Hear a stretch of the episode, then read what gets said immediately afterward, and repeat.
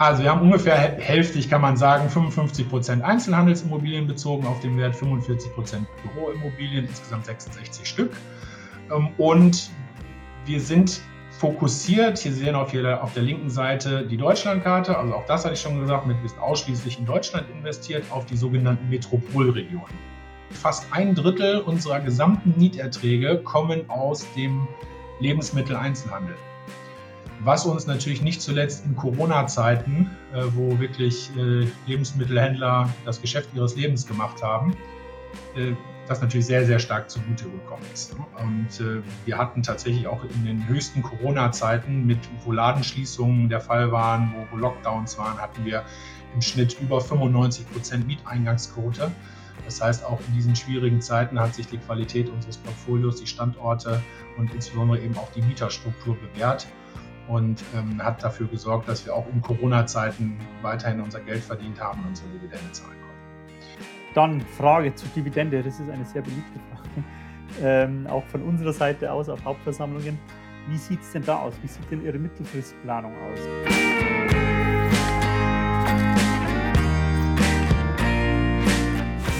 Herzlich willkommen auf dem YouTube-Kanal der SDK Schutzgemeinschaft der Kapitalanleger. Mein Name ist Paul Petzelberger und heute erwartet euch wieder einmal eine spannende Unternehmenspräsentation. Zur groben Einordnung zu Beginn gibt es immer eine Präsentation seitens des Unternehmens und im zweiten Part folgt dann die Q&A-Session. Unsere Teilnehmer haben stets die Möglichkeit, viele Fragen und Nachfragen zu stellen. Also könnt ihr euch definitiv auf eine spannende Diskussion freuen und wir freuen uns natürlich, wenn euch das Format gefällt, ihr dem Video ein Like gebt, unseren Kanal abonniert und gerne fleißig fleißig mit kommentiert. Lasst uns eure Meinung wissen und abonniert auch unseren Newsletter, damit ihr bei zukünftigen Veranstaltungen gerne mal live mit dabei sein und Fragen stellen könnt. Nun aber viel Spaß mit dem Video. Äh, auch von meiner Seite nochmal einen schönen guten Abend aus dem verregneten Duisburg. Äh, ich melde mich hier aus unserem Unternehmenssitz in Duisburg-Hamborn, wie der Name schon sagt. Hamborn äh, ist ein Stadtteil von, von Duisburg, in dem wir hier seit kommen wir gleich als erstes drauf, fast 70 Jahren jetzt fast äh, ansässig sind. Ähm, zu meiner Person noch mal eben ganz kurz vielleicht. Christoph Heidmann ist mein Name. Ich arbeite bei Hamborner zwischenzeitlich seit siebeneinhalb Jahren und bin für alles rund um das Thema Kommunikation zuständig. Insbesondere natürlich auch Investorenkommunikation und dementsprechend freue ich mich, Ihnen heute hier ein bisschen was über unser Unternehmen zu erzählen. Ich äh, versuche mich auch kürzer zu fassen, Herr Bauer, als, als 40 Minuten, wenn Sie, wenn Sie möchten. Äh, wenn ich einmal ins, äh, in Redelaune komme, könnte ich auch anderthalb Stunden über Hamborner erzählen, äh, weil es einfach auch viel zu berichten gibt. Ist ein Immobilienmarkt vielleicht für den einen oder anderen langweiliges Thema sein. Ich finde es überhaupt nicht langweilig. Es gibt immer, wie gesagt, viel zu, viel zu erzählen und äh, dementsprechend, äh, ja, versuche ich es einfach mal auf das Wesentliche ähm, zu begrenzen. Ich werde Ihnen ein bisschen was zu unserer Historie sagen, wie gesagt, wo kommen wir her, wer sind wir heute, äh, ein bisschen was äh, zu unseren USPs, wie man heutzutage so schön sagt, also was zeichnet uns aus. Dann das Entscheidende natürlich, schauen wir uns ein bisschen das Portfolio an, ähm, was zu fast ausschließlich aus Büro- und äh, Einzelhandelsimmobilien besteht, kommen wir gleich nochmal im Detail drauf. Dann so ein bisschen was zu unserer Mieterstruktur, weil das sind letztlich die äh, Leute, die uns äh, das Geld bringen, äh, was wir letztlich am Ende des Tages dann in Form von Dividenden an Sie, äh, äh, liebe Aktionäre, dann auch auszahlen wollen. Das ist nämlich unser, der, die Hauptintention unseres Geschäftsgebaren hier, dass wir anständige und vernünftige Dividenden erwirtschaften. Dann schauen wir noch ein bisschen in die Zahlen rein, werde mich da aber, äh, werde mich da aber beschränken. Ein bisschen was zum ersten Quartal werde ich noch erzählen. Äh, wir haben vor, vor 14 Tagen, nein, doch vor 14 Tagen haben wir die Quartalszahlen bereits veröffentlicht um, und war eine recht erfreuliche Geschäftsentwicklung und da gehen wir dann am Schluss auch nochmal so ein bisschen drauf ein. Ja, dann starten wir direkt mal los. Und zwar fangen wir dann doch mal mit der Historie an. Ich hatte es gesagt, wo kommen wir her? Also wir wurden im Jahr tatsächlich 1953 bereits gegründet. Ähm, Im Juni feiern wir 70-jährigen Geburtstag, Mitte Juni. Und wir wurden damals tatsächlich, ähm, man glaubt es kaum, als Steinkohlebergbauunternehmen gegründet. Also tatsächlich hier am Standort, wo ich heute sitze, war früher das Verwaltungsgebäude und Hamborner, die Hamborner Bergbau AG, so hieß sie nämlich damals noch, hat äh, tatsächlich in Hochzeiten bis zu 8000 äh, Mitarbeiter beschäftigt, über und unter Tage und hat, äh, wie es fürs Ruhrgebiet so typisch ist, Steinkohle abgebaut. Das Ganze haben wir bis in die ja, 70er Jahre, ja, bis 1969 war es ganz genau, ähm, haben wir Steinkohlebergbau betrieben. Damals wurden dann die äh, Steinkohleaktivitäten in die damalige Ruhrkohle, die Thyssen, die, die Thyssen AG wurden die eingebracht. Und wir haben dann für einen Familienzweig der Familie Thyssen fortan äh, Vermögensverwaltung betrieben. Äh, das war die Familie Julius Thyssen. Ab dem Jahr 1969, 1970 haben wir dann bis zum Jahr 2010, äh, Entschuldigung, bis zum Jahr 2006 ähm, äh, Vermögensverwaltung betrieben, hatten tatsächlich zahlreiche Immobilien im Besitz, Wohn-, Gewerbeimmobilien, Beteiligungen. Es gab auch einen Wertpapier-Spezialfonds wo zahlreiche ähm, namhafte Unternehmen ähm, äh, mit, mit äh, involviert waren und haben letztlich für die Familie Thyssen ähm, Geld verdient. Und nichtsdestotrotz sind wir parallel auch immer börsennotiert geblieben. Das heißt, wie Sie hier sehen, 1954 äh, hat die Erstnotierung stattgefunden und man konnte neben der Familie Thyssen, die ungefähr 75 Prozent der Anteile gehalten hat, ähm, äh, auch Aktien der Hamburger kaufen und an unserem äh, ja, Unternehmenserfolg dadurch, dadurch partizipieren. 2006 hatte ich gerade angedeutet, kam dann sozusagen der erste, ähm, ja, ich sag mal, die erste richtungsweisende Änderung. Die Familie Thyssen hat sich nämlich damals entschieden, ihre Anteile zu verkaufen und zwar damals an die HSH Real Estate AG, eine Tochter der damaligen HSH Nordbank, die es heute in der Form nicht mehr gibt und die HSH hat sich entschieden, ähm, die ganzen Beteiligungen, Wertpapiere und so weiter sollen veräußert werden und Hamborner soll ein reines Immobilienunternehmen werden. Und diese dafür notwendigen ja, äh, äh ja, organisatorischen, strukturellen äh, Maßnahmen haben wir im Zeitraum 2007, 8 und 9 ähm, vorgenommen. Und dann kam es so, im Jahr 2008 wurde in Deutschland das sogenannte REIT-Gesetz eingeführt. Was ist ein REIT? Da kommen wir gleich nochmal drauf. Bestimmte Kriterien muss man da erfüllen, um diesen Status zu erreichen. Und die HSH hat gesagt, okay, lieber Hamborner, ihr werdet bitte ein REIT. Was wir dann letztlich auch im Jahr 2010 geschafft haben, sind seither, wie gesagt, ausschließlich auf Immobilien fokussiert, auf Gewerbeimmobilien fokussiert und haben seither ähm, ein stattliches Portfolio angehäuft. Von damals 100, 180 Millionen sind wir heute auf 1,6 Milliarden, Milliarden gewachsen, haben dafür mehrere Kapitalerhöhungen gemacht im Zeitraum 2010 bis 2016, um so das Wachstum zu finanzieren. Und haben jetzt auch eine leicht adjustierte äh, oder leicht angepasste Unternehmensstrategie seit ja, zwischenzeitlich äh, über zwei Jahren, fast drei Jahren schon, ähm, mit der wir jetzt das zukünftige Wachstum darstellen wollen. Hamborner ist ähm, ein sehr kleines Unternehmen. Hamborner beschäftigt hier ausschließlich am Standort Duisburg, von dem wir das gesamte Portfolio aus ähm, managen, beschäftigen wir ungefähr 50 Leute einschließlich Vorstand. Ähm, das ist, wie gesagt, sehr, sehr schlank und überschaubar. Es ist auch sehr transparent, weil wir alle es sind insgesamt 66, 66 Immobilien aktuell, alle Immobilien im eigenen Besitz haben. Das heißt, es gibt keinerlei Beteiligungen, äh, keinerlei äh, Share-Deals, die ja gerne gemacht werden, wo dann bestimmte Minderheitsanteile bei anderen Eigentümern liegen. Das machen wir alles nicht. Bei uns gehören alle Immobilien zu 100 Prozent uns. Und dementsprechend ähm, müssen wir noch nicht mal mehr einen Konzernabschluss erstellen. Das heißt, wir haben einen, einen standardmäßigen Einzelabschluss, in dem letztliche Zahlen abgebildet werden, was das Ganze für Außenstehende relativ einfach äh, macht und transparent macht. Ähm, ja, was zeichnet uns aus? Wir haben tatsächlich mit diesen 50 Leuten, die wir hier beschäftigen, decken wir fast die gesamte Wertschöpfungskette des Immobiliengeschäfts ab. Das heißt, vom Ankauf, wir haben ein eigenes Transaktionsteam hier, bestehend aus zwei, äh, teilweise sogar drei Leuten, die sich nur um Ankäufe von Immobilien kümmern. Klammer auf, was relativ schwierig ist aktuell, da kommen wir aber nachher sicherlich nochmal dran vorbei. Und ähm, über die gesamte Objektverwaltung, das heißt die kaufmännische Objektverwaltung, Nebenkostenabrechnung ähm, bis hin zum, zur technischen Verwaltung äh, machen wir alles selbst. Also wir haben hier tatsächlich ähm, sechs Architekten und Energietechniker oder Gebäudetechniker beschäftigt, die sich um sämtliche technischen Maßnahmen kümmern. Das Einzige, was wir tatsächlich nicht selbst machen, weil wir eben hier auch nur von Duisburg arbeiten und unser Portfolio deutschlandweit verteilt ist an ja, gut 50 Standorten inzwischen, wir machen so das typische, die infrastrukturellen Gebäudedienstleistungen nennen wir die, das machen wir nicht selber. Also die typischen Hausmeistertätigkeiten Tätigkeiten oder die, die Gartenpflege, den Winterdienst zum Beispiel. Also das lassen wir von, von Dienstleistern jeweils vor Ort durchführen. Aber ansonsten, wie gesagt, alles hier vor Ort. Ähm, Sie sehen hier unten rechts, das, was glaube ich für Sie äh, mit das Interessanteste ist. Hamburger ist tatsächlich ein klassischer Dividendentitel. Ähm, die Börsenzeitung und Börse Online titelte letztens die langweilige Immobilienaktie, die aber Gott sei Dank äh, Erträge erwirtschaftet und nach wie vor in der Lage ist, ähm, Dividenden auszuschütten, was im Immobilienbereich, man hat es zuletzt gesehen, bei der Konkurrenz äh, nicht unbedingt die Regel war. Und ich habe hier mal die letzten zehn Jahre abgetragen, in denen wir zumindest mal eine konstante, wenn gleich ne, von Zeit zu Zeit auch steigende Dividende darstellen können. Aktuell sind wir bei einer Dividendenrendite, wenn man den heutigen Kurs so sieht, ja, von, von knapp unter sieben Prozent.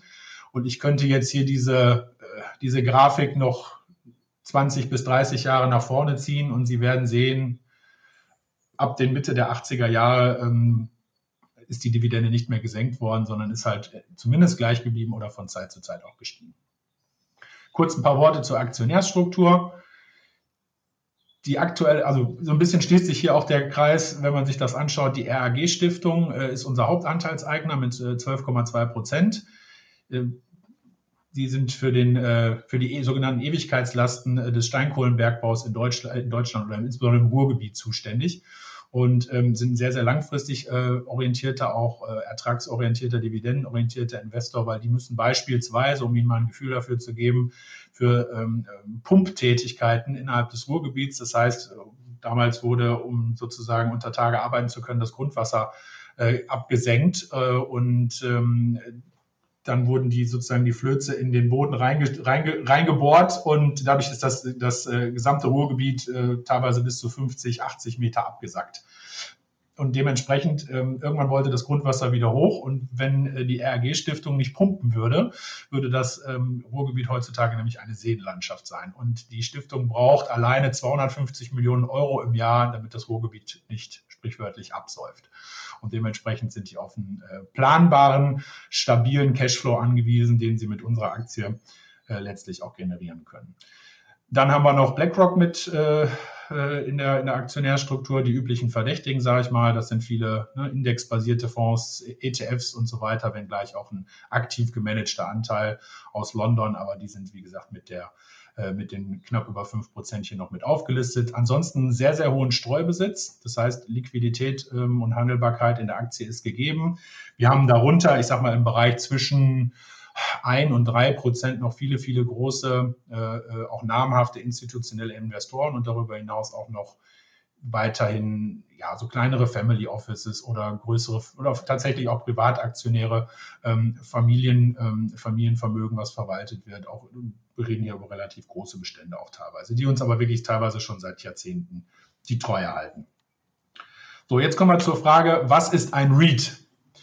Ähm, ich habe es vorhin mal angedeutet, im Jahr 2008 wurde vom deutschen Gesetzgeber ähm, äh, das REIT-Gesetz eingeführt, um einfach schlichtweg um ein, ja, eine Alternative zum klassischen Immobilieninvestmentfonds zu bieten, der sozusagen die Vorzüge eines solchen Fonds mit der mit den Vorzügen der Immobilie, äh, der Aktie, also sprich der Fungibilität, der Handelbarkeit, der täglichen Handelbarkeit, der Liquidität und so weiter zu, zu kombinieren. Und äh, im Ausland, gerade im angelsächsischen Raum, in USA und äh, auch in Großbritannien, ist das die vollkommen gängige Form einer Immobilienaktiengesellschaft. Also gibt es fast ausschließlich REITs, ähm, die immer, und das steht in fast jedem, äh, in jeder, äh, ich sag mal, in jedem Land in dem jeweiligen Gesetz drin, immer bestimmte Kriterien erfüllen müssen, um, jetzt nehme ich das Ergebnis vorweg, letztendlich in den Genuss der Steuerfreiheit zu kommen. Äh, das ist tatsächlich so, auch Hamborner ist äh, auf Unternehmensebene von Körperschaft und Gewerbesteuer befreit. Das geht aber nur, wenn man bestimmte Kriterien erfüllt. Unter anderem, was natürlich gegeben ist, die Börsennotierung. Äh, und, und ganz wichtig auch noch, dass wir immer einen Streubesitz von 15 Prozent vorhalten. Sie haben es gerade gesehen, das sind über 82, sind wir also auf der sicheren Seite. Wo jetzt der Zuhörer, der gut aufgepasst hat, äh, wahrscheinlich direkt hellhörig wird, ist äh, hier oben rechts der Aspekt, der erfüllt werden muss. Das ist äh, die Tatsache, dass äh, ein Aktionär direkt immer nur weniger als 10 Prozent halten darf. Das sind, hat steuerrechtliche Gründe, äh, warum das so der Fall ist. Aber wie Sie gesehen haben, ich gehe auch gerne noch mal einmal kurz zurück. Äh, die RG-Stiftung hat 12 Prozent. Ähm, das äh, wichtigste Wörtchen ist hier aber das Wörtchen direkt. Äh, und zwar ist es so, dass die RG-Stiftung selber nur knapp unter 10 Prozent hält und den Rest über eine Tochtergesellschaft. Und dementsprechend ist es also absolut REIT-gesetzkonform, wie die RG sich bei uns engagiert hat. Dann haben wir noch ähm, ganz wichtig auch, äh, ja, ich sag mal, bilanztechnische oder vermögenstechnische äh, Anforderungen, die wir, die wir erfüllen müssen. Und insbesondere muss unser Vermögen zu immer zu mehr als 75 äh, Prozent aus Immobilien bestehen. Das sind bei uns, äh, lassen Sie mich nicht lügen, glaube ich, 99,x Prozent. Also auch diesen, diese Anforderungen erfüllen wir regelmäßig, weil wir ansonsten, abgesehen von ein paar immateriellen Vermögensgegenständen, äh, ausschließlich in Immobilien investieren.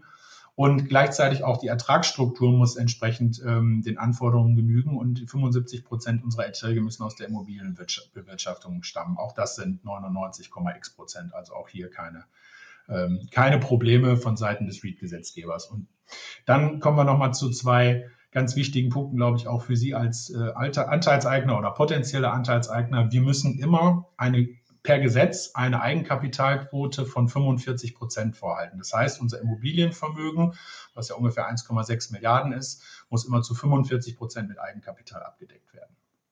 Und ähm, das ist sozusagen der Preis für die, für die Steuerfreiheit. Ähm, der Gesetzgeber hat gesagt, okay, liebe REIT-Gesellschaft, ihr müsst aber auf der anderen Seite, wenn ihr Steuerfreiheit äh, genießen wollt, müsst ihr einen Großteil eures Ertrages an die Aktionäre ausschütten. Und ich habe hier ganz bewusst nochmal dazu geschrieben, äh, es wird orientiert sich dabei am HGB-Jahresüberschuss, äh, der wiederum nach Abschreibungen, und wir nehmen Abschreibungen in sehr hoher, ja, in Höhe von ungefähr 38 Millionen Euro im Jahr äh, nehmen wir vor. Ähm, von dem HGB-Jahresüberschuss müssen wir immer mehr als mindestens 90 Prozent ausschütten. Wir schütten deutlich mehr aus, weil wir eben uns bei der Ausschüttung eben nicht am HGB-Jahresüberschuss oder am Ergebnis je Aktie orientieren, sondern eben an dem sogenannten FFO je Aktie. Äh, das sind die Funds from Operations, die unsere ja, operative Ertrag, Ertragskraft schlichtweg widerspiegeln. Das ist letztlich eine Rechnung Einnahmen minus Ausgaben und ähm, ich sage mal rein äh, bilanzielle, buchhalterische Aspekte wie beispielsweise eben Abschreibungen werden daraus gerechnet. Kommen aber an einer anderen Stelle, glaube ich, auch nochmal drauf. Und diesen REACH-Status genießen wir, wie gesagt, inzwischen seit dem Jahr 2010. Kommen wir zum Portfolio. Ich hatte es vorhin auch angedeutet, wir haben ein ganz stattliches Portfolio angehäuft, hier auch die letzten zehn Jahre mal einmal abgetragen. Äh, wie gesagt, wir kommen ungefähr von 180 Millionen Euro aus dem Jahr 2008 war das ungefähr ähm, und haben seitdem über mehrere Kapitalerhöhungen eben, eben dieses Wachstum hier äh, finanziert. Wir investieren sowohl in Einzelhandel als auch in Büroimmobilien und aber nicht in Wohnimmobilien. Nur in ganz geringen Ausnahmefällen ist das mal der Fall. Ähm, auch das war nämlich, das hatte ich gerade noch vergessen, ein Kriterium, was der Gesetzgeber vorgegeben hat. Äh, REITs haben sich gefälligst auf, Wohn äh, auf Gewerbeimmobilien zu konzentrieren und dürfen Wohnimmobilien nur in bestimmten Sonderfällen halten, beispielsweise wenn, das, wenn die Immobilie nach dem Jahr 2008 zum Beispiel errichtet wurde. Hintergrund war des, des Gesetzgebers war, dass er gesagt hat, ähm, zum damaligen Zeitpunkt, das war äh, ja die, die, große Koalition, wo sich, glaube ich, die SPD durchgesetzt hat und hat gesagt, ähm, mit Wohnimmobilien soll keine Spekulation an der Börse betrieben werden. Also Jetzt sind wir 15 Jahre weiter. Die Welt sieht da, glaube ich, ein bisschen anders aus heutzutage. Also die Intention des Gesetzgebers ähm, ist da nicht erfüllt worden, wenngleich man aber dazu sagen muss, dass der, ähm, der REIT jetzt nicht den Stellenwert hat wie in anderen Ländern, wie ich es vorhin angedeutet hatte. Also wir haben ungefähr hälftig, kann man sagen, 55 Prozent Einzelhandelsimmobilien bezogen auf den Wert, 45 Prozent Büroimmobilien, insgesamt 66 Stück. Ähm, und wir sind fokussiert. Hier sehen auf, hier auf der linken Seite die Deutschlandkarte. Also auch das hatte ich schon gesagt, mit wir sind ausschließlich in Deutschland investiert auf die sogenannten Metropolregionen. Es gibt insgesamt zwölf Metropolregionen in Deutschland, die hier in, in dunkelgrau schraffiert äh, abgetragen sind, wo wir uns auch darauf fokussieren. Da liegen ungefähr 75 Prozent unseres Portfolios liegt innerhalb dieser ein bisschen mehr sogar liegt innerhalb dieser Metropolregion und darüber hinaus an ich sage mal, wachstumsstarken Standorten außerhalb. Wenn Sie sich Beispiel, ich nehme mal gerne als Beispiel, wenn Sie ganz unten, äh, ganz unten links schauen, äh, im Südwesten, da sehen Sie beispielsweise den Raum Freiburg. Also wir haben beispielsweise drei Objekte in Freiburg, sowohl im Büroimmobilien als auch Einzelhandelsimmobilien. Ein sehr, sehr stabiler Standort mit geringen Leerstandsquoten, mit einem ordentlichen Vermietungsmarkt, wo auch entsprechende Umsätze gemacht werden. Und auch in solchen ähm, Standorten sind wir aktiv. Was uns auszeichnet, äh, sind die Zahlen, die Sie oben rechts sehen. Wir haben hier äh, eine Vermietungsquote, die ist aktuell sogar niedriger als sonst. Äh, wir haben immer so eine Vermietungsquote im Schnitt von 98 Prozent. Wir haben aber gerade hier einen Sondereffekt, weil wir im Moment einen temporären Leerstand in einem Objekt haben, äh, was ich gleich auch nochmal näher präsentieren werde, im Objekt Mainz. Äh, aber um, über die Jahre waren es immer um die 98 Prozent. Das heißt umgekehrt zwei Prozent Leerstand, ähm, was sich im Bereich von Gewerbeimmobilien durchaus sehen lassen kann. Also solchen Wert finden Sie auch wenn Sie die Konkurrenz bis im, im, Ausland betrachten, werden Sie das nur an, an, an wenigen Stellen finden. Und äh, gleichzeitig zeichnet sich das auch äh, unser Portfolio auch dadurch aus, dass wir eine sehr, sehr hohe durchschnittliche Restlaufzeit der Mietverträge haben. Hier bei, bei 6,5 Jahren übers, übers Gesamtportfolio gesehen. Äh, Im Einzelhandelsbereich, wenn Sie es mal unterteilen, sind es ja, sieben, über sieben Jahre, fast siebeneinhalb Jahre und im Bereich Büro sind es aktuell 5,2 Jahre und ähm, die Summe über das Gesamtportfolio sind eben diese 6,5. Und das sind, wie gesagt, zwei Kennzahlen, die unsere, ich sage mal, die Qualität unseres Portfolios auch nochmal sehr deutlich widerspiegeln. Dann habe ich Ihnen ein paar Beispiele mitgebracht. Und zwar äh, habe ich jetzt mal auf dieser Folie und der nächsten unsere Top 10 Objekte mitgebracht. Ähm, Sie sehen hier auf der ersten Seite München, Berlin, Köln, also Standorte, die sogenannten Top-7-Städte sind bei uns vertreten. Ähm, sind ja relativ große Objekte, wenn Sie sich den, äh, den aktuellen Verkehrswert hier jeweils angucken. Äh, wirklich sehr, sehr äh, ähm, äh, große Objekte, die aber fast ausschließlich oder nahezu alle vollständig vermietet sind. Die Leerstandsquote spiegelt das Ganze ja auch nochmal wieder. Und wenn man sich die Kaufpreise und die Verkehrswerte anschaut, ähm, kann man hier, glaube ich, mit Fug und Recht behaupten, dass das relativ gute Investments waren, teilweise offen gestanden in einem Markt ähm, äh, 2013, 2016, wenn Sie sich hier die Ankaufsjahre anschauen, ähm, wo Immobilien noch zum wirklich guten Preis akquiriert werden konnten und gepaart mit einem sehr niedrigen Zinsniveau, was uns dann die Refinanzierungskosten natürlich auf einem äh, niedrigen Niveau gehalten hat, waren das wirklich sehr, sehr attraktive Investments. Ähm, wir konnten die, die Werte hier sehr, teilweise sehr, sehr deutlich steigern, wie Sie sehen, teilweise fast verdoppeln. Und das ist sozusagen, ich sag mal, ja, die Basis für unsere Cashflows, die Basis für unsere, äh, für unsere Dividendenausschüttung letztendlich dieser Objekte. Mannheim ist hier nochmal ein Beispiel für ein, für, ein, äh, für ein Einzelhandelsobjekt. Das ist unser größtes Einzelhandelsobjekt, äh, was wir im Portfolio haben. Ähm, Karlsruhe ist so ein bisschen gemischt genutztes Objekt. Ähm, das unten einen Edeka, einen sehr, sehr langfristig vermieteten Edeka hat. Äh, und darüber sieht man hier vielleicht auf dem kleinen Foto äh, Büroflächen, Arztpraxen und so weiter, ähm, die dort mit drin sind. Läuft aber bei uns, weil die überwiegende Fläche äh, aus Einzelhandelsmärkten besteht, unter der Rubrik Einzelhandel. Nächste Seite sieht man das Gleiche. Gut, eine bunte Mischung, wie gesagt, auch hier aus Büro und Einzelhandel.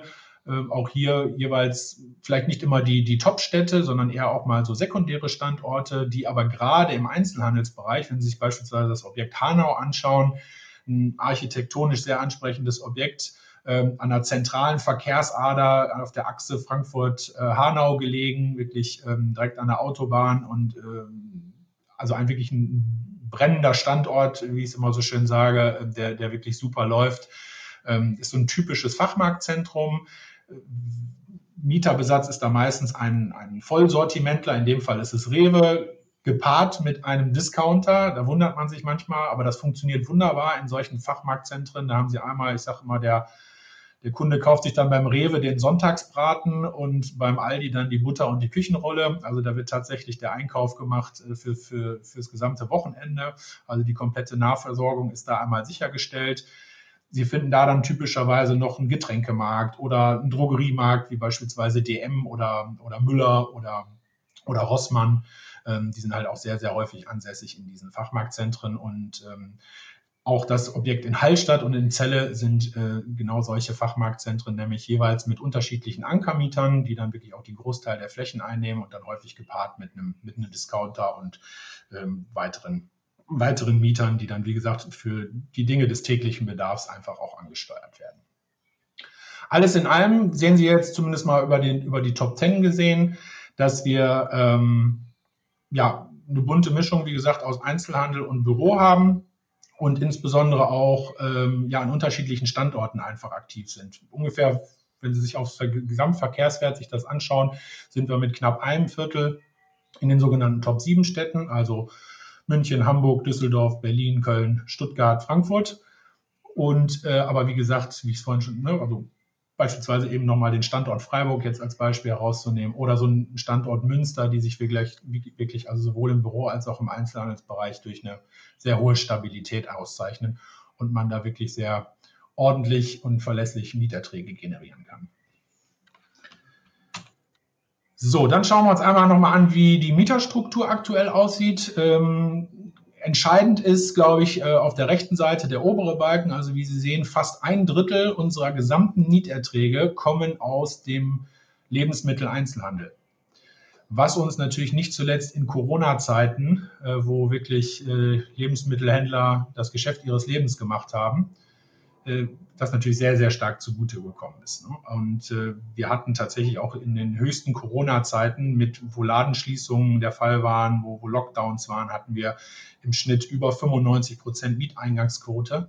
Das heißt, auch in diesen schwierigen Zeiten hat sich die Qualität unseres Portfolios, die Standorte und insbesondere eben auch die Mieterstruktur bewährt und ähm, hat dafür gesorgt, dass wir auch in Corona-Zeiten weiterhin unser Geld verdient haben und unsere Dividende zahlen konnten.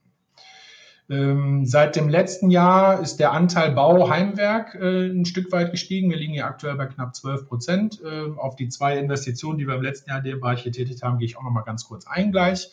Äh, Sie sehen hier Obi. Wir haben drei Obi-Standorte bei uns im Portfolio. Ja, größter, brauche ich glaube ich nicht viel zu sagen, größter, größter Baumarktbetreiber äh, europaweit, äh, sehr stabiler, verlässlicher Mieter. Und ansonsten äh, braucht man, wie mein alter Chef hat immer gesagt, Sie brauchen da nur den Haken auf dem Kontoauszug machen. Und äh, ansonsten haben Sie relativ wenig Arbeit mit solchen Standorten. Genau, wie gesagt, linke Seite ganz, ist, ist weitgehend geprägt natürlich von, von Lebensmitteleinzelhändlern. Die Logos dürften Ihnen allen, allen bekannt sein. Größter Büromieter ist äh, die Agentur für Arbeit. Ähm, auch das ist ein, äh, wie man mit Fug und Recht behaupten kann, sehr stabiler Mieter, von dem sicherlich auch die Miete kommen wird. Äh, die Barmer, die große Krankenkasse ist hier drin. Ähm, die die Firma Net Cologne, das ist der Kabel- und ähm, äh, Internetnetzbetreiber äh, der Stadt Köln, also eine Tochter der, der, der Stadt Köln. Auch da äh, Bonität, äh, glaube ich, ähm, ähm, ist da gegeben, brauchen wir, glaube ich, nicht drüber zu reden.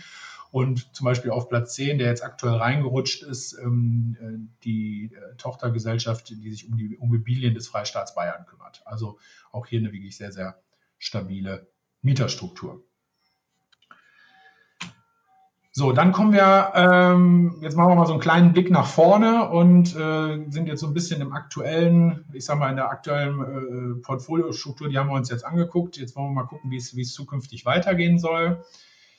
Im Jahr 2020 hat bei uns hier ein Managementwechsel stattgefunden. Äh, da ist äh, der Herr Niklas Karow als neuer Vorstandsvorsitzender bei uns ins Unternehmen gekommen und ähm, hat dann gemeinsam mit dem Herrn Schmitz, der jetzt zum Ende letzten Jahres in den Ruhestand gegangen ist, und gemeinsam mit dem gesamten Team hier an unserer äh, Unternehmensstrategie ein wenig gefeilt und hat, äh, ich sag mal, die, die Portfoliostrategie ein bisschen nachjustiert. Früher war es so, wir haben ausschließlich Objekte gekauft, die meisten, die Sie auch gerade gesehen haben, das, äh, die Objekte für unser Kernportfolio, also äh, sogenannte Core-Objekte. Das heißt, was sind Core-Objekte? Die sind letztlich an super Standorten, sind langfristig vermietet, teilweise mit 10, 12, 15 Jahren Mietvertragslaufzeit, haben höchst, Mieter höchster Bonität äh, ähm, dort ansässig, sind relativ jung, modern, haben wenig Instandhaltungsrückstau und machen im Endeffekt relativ wenig Arbeit. Ne? Die sind voll vermietet, da kommen die Mieten rein, da ist wenig zu modernisieren, da ist wenig zu tun. Ähm, und dementsprechend konnten wir das hier auch mit dem relativ kleinen Team vor Ort gut handeln, solche Objekte. Jetzt haben wir gesagt, okay, wir wollen zukünftig ähm, das Portfolio minimal umstrukturieren und äh, sukzessive in sogenannte Manage-to-Core-Objekte investieren, sowohl im Einzelhandels- als auch im äh, Bürobereich. Was sind Manage-to-Core-Objekte? Letztlich sind das Objekte, die eben vielleicht gerade nicht voll vermietet sind, sondern einen gewissen Leerstand von 10, 20, 30 Prozent mit sich bringen aktuell oder wo wir eine relativ kurze Restlaufzeit der, äh, der Mietverträge nur noch haben äh, oder wo beispielsweise eine Repositionierung erforderlich ist. Das heißt, wir wissen genau, in zwei Jahren geht der Hauptmieter raus, äh, das Objekt ist relativ alt, das muss modernisiert werden und bringt dementsprechend ein bisschen Arbeit mit sich. Ähm, das wollen wir ganz sukzessive und langsam machen, eben wohl wissend, dass wir hier nicht 100, 150 Leute vor Ort haben, die sich um diese recht arbeitsintensiven Objekte kümmern können, sondern wollen es sukzessive machen und haben es auch schon getan.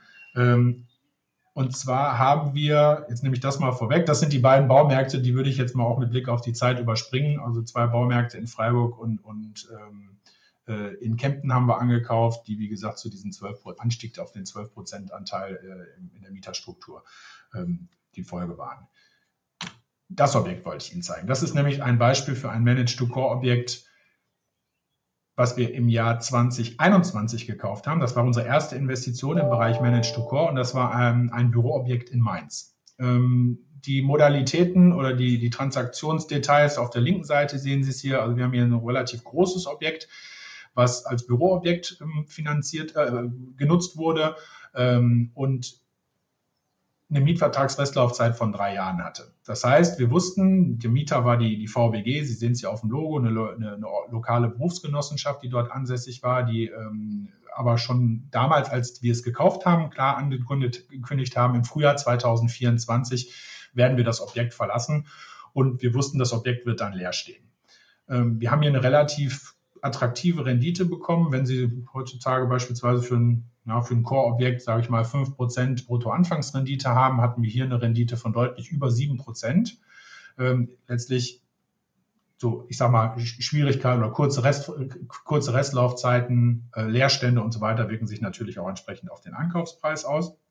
Und äh, wir haben das aber damals ganz bewusst gekauft, weil wir den Region Mainz ganz gut kennen, den Standort ganz gut kannten und ähm, wir dann relativ frühzeitig ähm, ein ja, Nachvermietungskonzept entwickeln konnten. Wir haben hier auch Vermieter bei uns im Haus, äh, die, also wir haben zwei Kollegen, die ausschließlich mit Vermietung befasst sind. Und äh, die haben sich sehr, sehr frühzeitig dann, wie gesagt, damit auseinandergesetzt und nach potenziellen Nachmietern gesucht. Ähm, jetzt kamen natürlich Corona-Zeiten, ne, die äh, Krise, des, die im letzten Jahr aufgekommen ist, die Unsicherheiten, die Turbulenzen im Markt, die das Ganze natürlich nicht unbedingt leichter gemacht haben. Es ist uns aber gelungen, dass wir einen Mieter gefunden haben, auch wieder einen top bonitätsstarken Mieter, nämlich die Stadt Mainz. Äh, die Stadt Mainz wird das Objekt, das wird gerade umgebaut, die wird das Objekt übernehmen. Ähm, der vorherige Mieter, die VBG, hat den Vertrag vorzeitig aufgelöst. Da haben wir eine schöne Ausgleichs- äh, oder eine Entschädigungszahlung von 800.000 Euro jetzt bekommen, dass sie frühzeitig aus ihrem Vertrag raus konnten. Das Objekt wird jetzt gerade umgebaut und wird künftig als Flüchtlingsunterkunft genutzt. Jetzt fragt sich jeder, okay, Flüchtlingsunterkunft, was hat das jetzt mit Gewerbe zu tun? Da gebe ich Ihnen absolut recht. Das ist nicht unser Hauptgeschäft, war aber in diesem Fall die wirtschaftlich beste Variante. Ähm, wir haben hier einen Top-Mieter, der sogar über marktüblicher Miete bezahlt und was ganz entscheidend ist, die kompletten Umbaukosten übernimmt.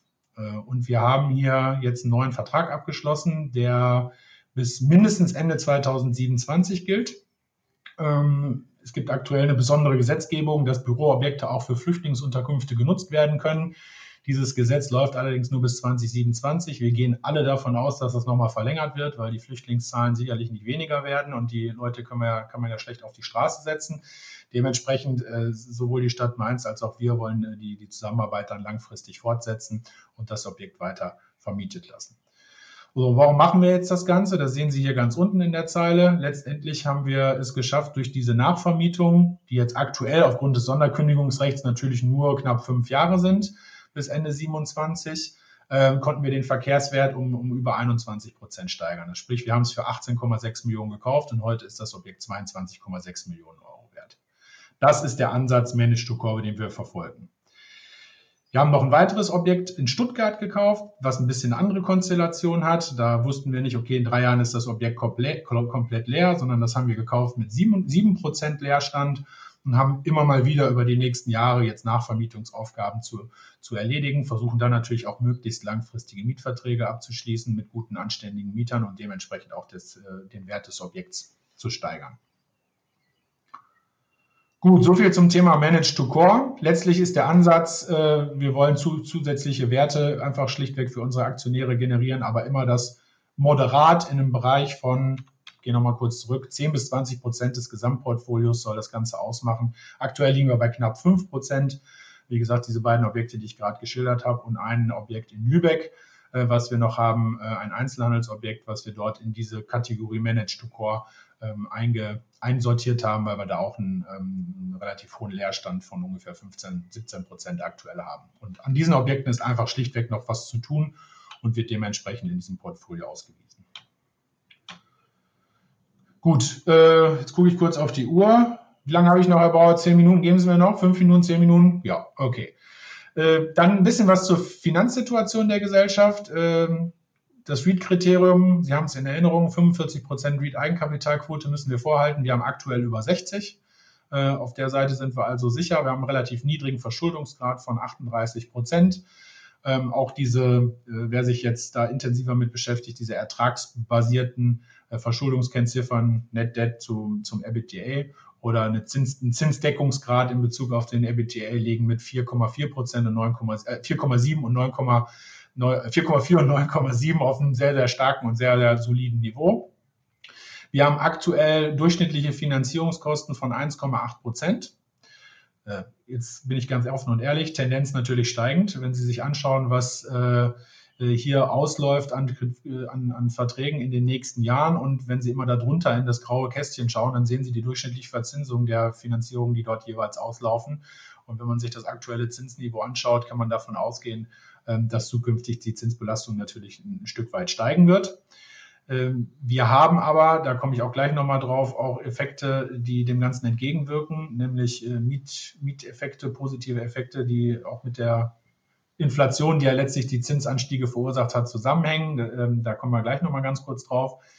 Wir haben hier den Vorteil, dass wir mit aktuell 1,8 Prozent immer noch auf einem sehr, sehr niedrigen Niveau liegen, weil wir nämlich sehr, sehr frühzeitig unsere Refinanzierungen angehen. Äh, wir haben zum Beispiel die, die Kredite, die jetzt Ende 22 ausgelaufen sind. Äh, da haben wir bereits im äh, Februar 22 neue Verträge abgeschlossen und hatten da natürlich das Glück, dass da die Zinsen noch relativ niedrig waren.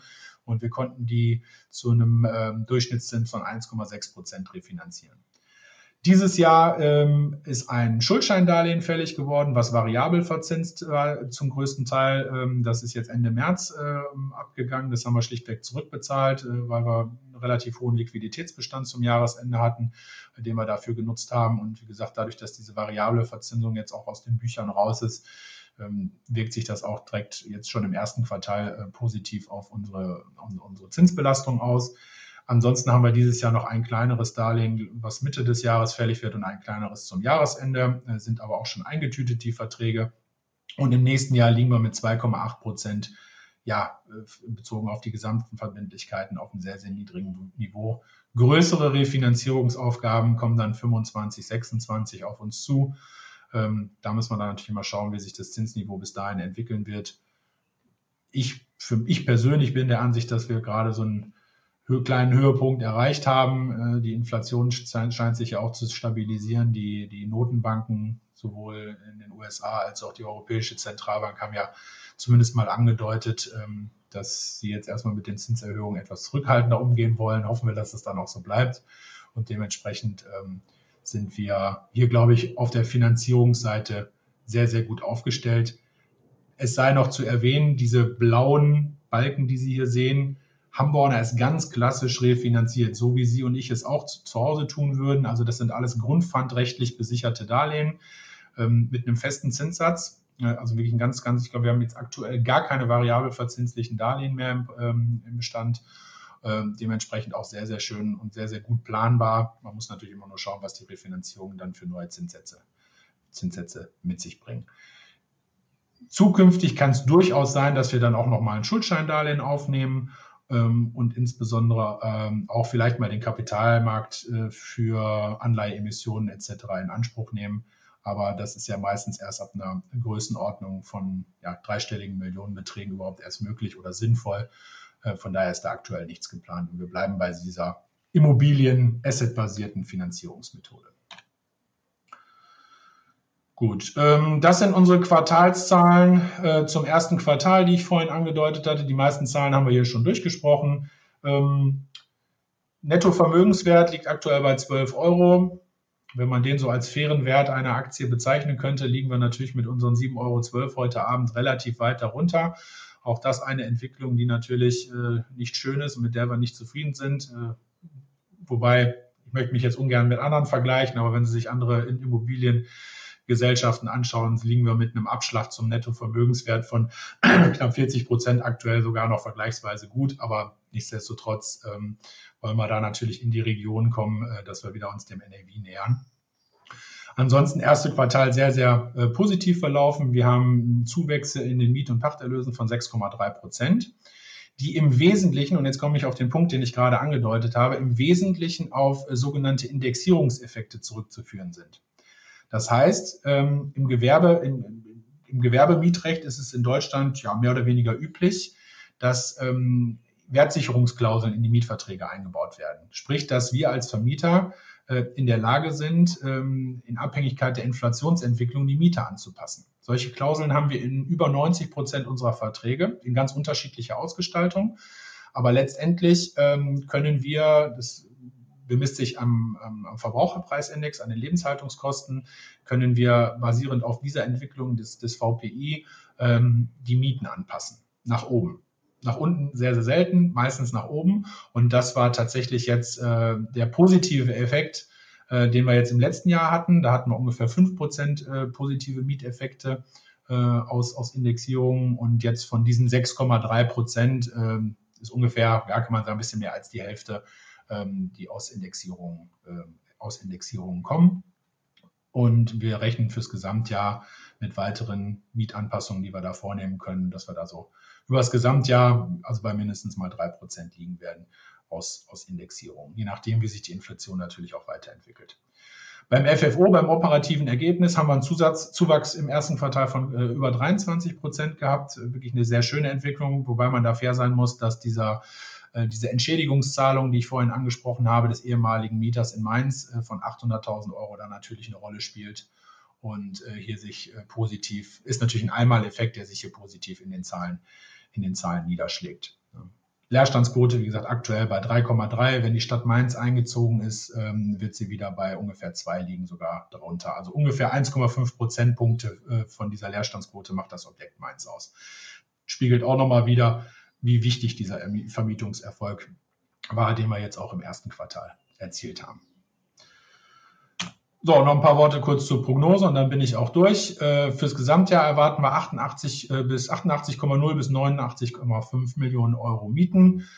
Ähm, das liegt ein Stück weit über dem Vorjahr. Ähm, wir hatten, wie gesagt, diese positiven Effekte im letzten Jahr. Die Indexierungseffekte werden, werden, äh, werden auch weitergehen. Wir haben, äh, abgesehen von diesen beiden Baumärkten, die ich Ihnen da gerade ganz kurz nur eingeblendet habe, in den letzten drei, im letzten Dreivierteljahr keinerlei Objekte mehr angekauft, weil äh, letztlich der Transaktionsmarkt aktuell sehr, sehr schwierig ist. Ähm, das Angebot ist deutlich zurückgegangen. Die Preise sind nach wie vor sehr, sehr hoch und wir bleiben da ja relativ, auch wenn wir wie Sie sehen, von, der, von den Seiten der, der Verschuldung oder von der Eigenkapitalquote her auch noch Raum für, für Akquisitionen hätten, bleiben wir da sehr, sehr diszipliniert und warten jetzt tatsächlich erstmal ab, wie sich äh, die Preise entwickeln. Wir unterstellen jetzt im Rahmen dieser Prognose haben wir jetzt ein Ankaufsvolumen von ungefähr 50 Millionen Euro unterstellt für dieses Jahr.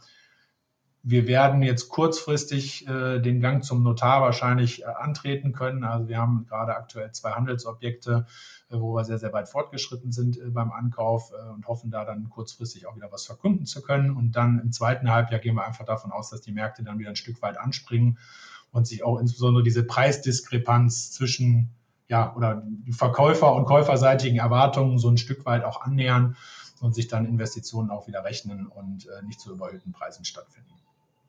Operatives Ergebnis 50 bis 52 Millionen Euro. Ähm, ist leicht über Vorjahr, äh, was wir da jetzt aktuell prognostizieren. Wir hatten auch im letzten Jahr Sondereffekte drin, aber auch hier haben wir eine relativ äh, stabile Entwicklung, die wir erwarten. FFO je Aktie von 63 Cent haben wir letztes Jahr ähm, äh, erwirtschaftet. Auch davon gehen wir ungefähr, wenn Sie sich jetzt mal die Mitte dieser Prognosespannbreite hier anschauen, gehen wir auch in diesem Jahr von aus. Und ja, äh, Sonderentwicklungen. Ich habe es vorhin eingangs äh, vor der Veranstaltung schon mit dem Herrn Bauer besprochen. Bestimmte Kostenpositionen sind einfach durch wirklich schwer zu kalkulieren aktuell. Äh, allen voran beispielsweise Instandhaltungsaufwendungen, die natürlich sich auch hier im operativen Ergebnis äh, niederschlagen. Ähm, Materialknappheit, Handwerkerknappheit, auch davon äh, können wir uns nicht freimachen. Ähm, teilweise würden wir sogar gerne mehr in die äh, Objekte investieren, finden aber schlichtweg keine Handwerker so kurzfristig, ähm, äh, sodass sich dann manche Maßnahmen, die vielleicht für dieses Jahr auch noch geplant haben und im Rahmen der Prognose unterstellt wurden, dass sie vielleicht erst Anfang nächsten Jahres stattfinden. Also das können wir nicht ausschließen, aber aktuell sind, fühlen wir uns mit der, mit der Prognose hier ganz wohl. Und äh, letztendlich gehen wir von einer weiterhin stabilen Geschäfts Geschäftsentwicklung in diesem Jahr aus. Ähm, auch auf Seiten der Immobilienbewertung, auch das, glaube ich, äh, nochmal ganz abschließend nochmal ganz wichtiger Punkt. Äh, wir hatten jetzt äh, aufgrund natürlich des gestiegenen, gestiegenen Zinsniveaus, aufgrund des Preisrückgangs am, am, am Immobilienmarkt natürlich mit ähm, zur, zum Jahresende eine, eine, ja, ich sag mal, eine, eine Wertzu Wertabschreibung vorzunehmen. Die lag bei ja, zum Jahresende bei 2%. Wir lassen das Ganze immer vom äh, einem externen unabhängigen Bewerter machen, einmal im Jahr. Bei uns ist das Jones Lang LaSalle. Ähm, und wir sind mit diesen 2% Wertrückgang eigentlich auch noch, äh, ich glaube, sehr glimpflich davongekommen und sehr ähm, sehr zufrieden und fühlen uns damit auch sehr wohl, weil wir einfach ein qualitativ hochwertiges Portfolio haben. Wenn Sie sich hier die Prognose anschauen, die leicht in Bezug auf den NRW die Aktie leicht unter Vorjahresniveau liegt, ähm, gehen wir davon aus, dass wir wieder auch zum Jahresende einen leichten Rückgang in den Werten haben werden. Aber wie gesagt, alles auf einem Niveau, äh, wo wir uns, glaube ich, glaube ich, wohlfühlen und wo jetzt nicht signifikante Verluste im Net, Net Asset Value zu erwarten sind. Also auch da alles ähm, sozusagen im Plan aktuell und wir werden die Entwicklung da, da weiter verfolgen. Und äh, auch das hatte ich Herrn Bauer schon gesagt, wir können alle hier, glaube ich, noch relativ ruhig schlafen, trotz der Turbulenzen aktuell, sowohl am Immobilien- als auch am Kapitalmarkt. Wollen natürlich ein bisschen was am Aktienkurs tun, aber ansonsten blicken wir dem, dem weiteren Jahresverlauf doch sehr optimistisch entgegen. Jetzt habe ich viel erzählt, habe die 40 Minuten knapp eingehalten ähm, und jetzt äh, bedanke ich mich zunächst für die Aufmerksamkeit und freue mich auf Ihre Fragen. So, so. danke, Herr Heidmann. Gerne. Ich hoffe, Sie verstehen mich auch alle äh, gut. Ähm, ja, wir haben, glaube ich, schon äh, zwei, drei große Themen, die hier reinkommen an Fragen. Das erste dreht sich rum um die ja, gestiegene Zinslast, die Refinanzierung der Verbindlichkeiten und die Auswirkungen auf die zukünftige Dividendenfähigkeit der Gesellschaft, wenn ich das kurz zusammenfassen darf. Mhm. Mit dem würde ich auch gerne anfangen. Ja. Ähm, Sie haben ja schon in einer Folie relativ gut dargestellt, wie sich die Fälligkeiten so verteilen, wie die. Ja, ich könnte gerne nochmal gerne genau. noch aufrufen. Ja. Können wir mal machen. Genau, da sehen wir das ja. Mhm. Äh, wir sehen also, der größte Block oder die größten Blöcke sind dann 2025, 2026 und da vor allem in 25 ist die äh, der Durchschnittszinssatz ja. relativ hoch, ja, mit 2,7. Das ist ja eher dann positiv. Weil, Wollte ich äh, gerade sagen, das könnte schlimmer aussehen, ganz genau. Ja. Genau. Äh, man könnte ja davon, oder es könnte auch schlimmer aussehen und so ist die Differenz zur, bei der Refinanzierung, wenn man sich zu höheren Zinssätzen finanzieren muss, sicherlich nicht so hoch. Ähm, was sich jetzt äh, viele äh, äh, Leute fragen, ähm, wie werden sie denn oder wann werden sie denn zukünftig ähm, die äh, Fälligkeiten bzw. die fälligen Verbindlichkeiten refinanzieren? Woll, werden Sie sich da jetzt schon äh, zeitnah, also dann in 24 schon für 25 über Vorwortdarlehen etc. den ja. äh, Zinssatz sichern oder gehen Sie davon aus, wenn man sich die Zinsstrukturkurve so anschaut, ähm, dann ist ja ein bisschen am Horizont äh, wieder Licht, sage ich mal, mhm. weil die langfristigen Zinsen ja wieder deutlich äh, oder nicht so stark gestiegen sind wie die kurzfristigen. Ja. Ähm, vielleicht, wenn Sie da noch ein paar Punkte nochmal dazu sagen könnten. Ganz genau. Ähm, Sie haben vollkommen recht. Also, hat es ja vorhin auch schon angedeutet, in 25 und 26 haben wir einen relativ hohen, für unsere Verhältnisse relativ hohen Refinanzierungsbedarf. Äh, 2025 wird der Effekt hoffentlich nicht so schlimm sein. Äh, in 26 mit einem Durchschnittszins von, von 1,3 Prozent äh, äh, muss man sich da dann über die Refinanzierung schon, schon mehr Gedanken machen. Sie können immer ganz schön zurückrechnen. 2026 läuft auf, was wir 2016 aufgenommen haben. Da haben wir relativ viel, ähm, äh, relativ viel gekauft, relativ viele Immobilien gekauft, weil wir in dem Jahr und auch in, in, im Jahr 2015 und 16 jeweils eine, eine, Kapitalerhöhung gemacht haben und waren da akquisitionsseitig sehr aktiv. Ähm, äh, und 15, 16 sind eben genau die Jahre, wo wir viel gekauft und viel finanziert haben. Äh, aktuell, um Ihnen mal ein Gefühl zu geben, bei grundpfandrechtlich besicherten Darlehen, wenn man sich anschaut, so ich sag mal fünf Jahre, zehn Jahre, liegen wir aktuell bei, na, ich sag mal dreieinhalb bis vier Prozent. Äh, dementsprechend würde man hier auf jeden Fall auch einen äh, Effekt sehen, definitiv. Bei unbesicherten Darlehen, also sprich bei Schuldscheindarlehen oder eben nachher auch vielleicht auch bei einer Anleihe, ne? wir wissen noch nicht, was, was kommt bis dahin, äh, liegen die Zinssätze teilweise noch deutlich drüber.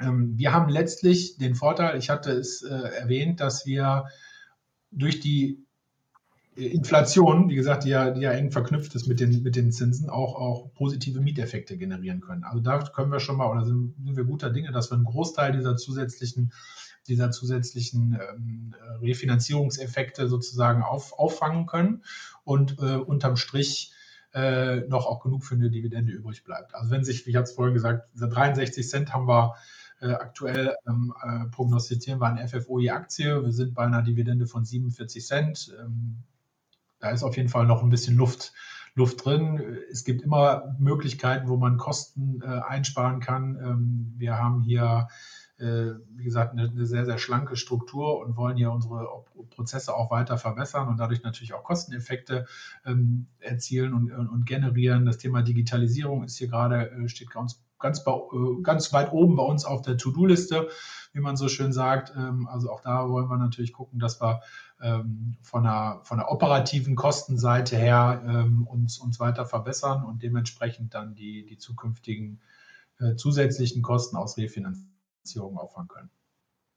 Okay. Können Sie vielleicht ein bisschen was dazu sagen, wie hoch oder wie diese indexierten Mieten bzw. die Mietsteigerungen ähm, wie hoch die ausfallen werden? Also können die die Zinsbelastung, gehen Sie davon aus, komplett auffangen oder vielleicht sogar übertreffen?